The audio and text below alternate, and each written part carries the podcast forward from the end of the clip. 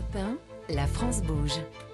Demain, au travail. Sabrina Erlori-Rouget, vous êtes la PDG d'Aromazone. Alors, votre entreprise, elle nous fait rêver quand vous nous en parlez, euh, puisque tout vient de la communauté. hein. C'est pas euh, des- Donc, il n'y a pas de réunion. On se dit, euh, tiens, on va inventer un super produit. Non, ça, ça n'existe pas. ça, ça n'existe pas. Chez vous, Mm. c'est l'inverse. Et on a Mm. reçu plein de demandes de, de nos consommateurs, de notre communauté, et on va essayer de répondre à, à la demande.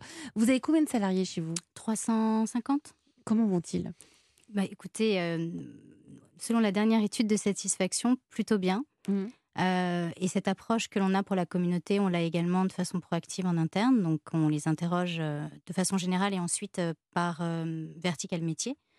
Et on a à peu près 60% de taux de satisfaction entre, avec une note entre 8 et 10. Donc, c'est quand même assez.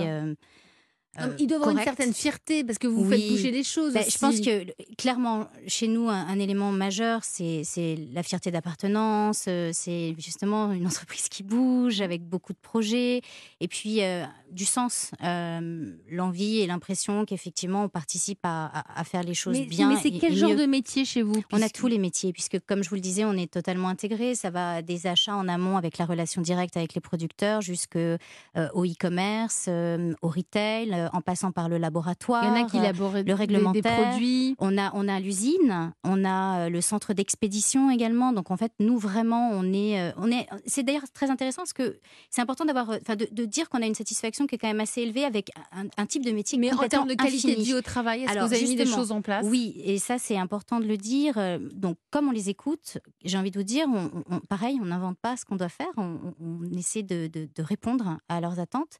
On a été assez pragmatique. Euh, cette année, euh, c'est une année de, forte inflation. On a répondu euh, avec euh, une augmentation de salaire de 6,2% sur euh, nos populations euh, employées euh, et ouvriers, ce qui est très mieux disant, particulièrement sur notre territoire. Oui, parce que vous êtes dans le Vaucluse. Absolument. Et Mhm. puis, euh, en parallèle de ça, il y a beaucoup de choses qui sont en projet. Donc, par souci d'honnêteté intellectuelle, je ne vais pas euh, en parler tout de suite.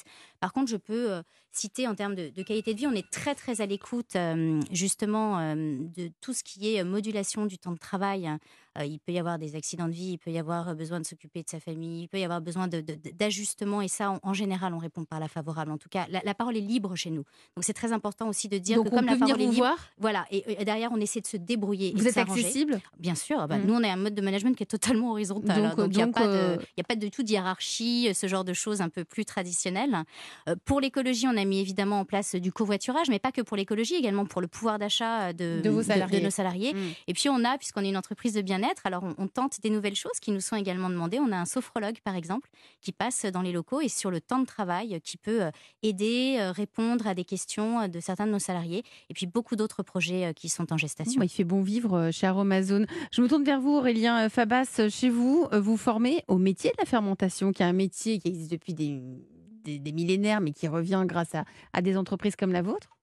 Ouais, exactement. En fait, il n'y a pas aujourd'hui d'école qui vous forme Mm. à fabriquer du kéfir ou des légumes fermentés. Donc, euh, euh, nous, on, la chance d'avoir à la fois beaucoup de jeunes et des gens qui sont en changement de carrière. Et donc, on leur apprend le métier de la fermentation.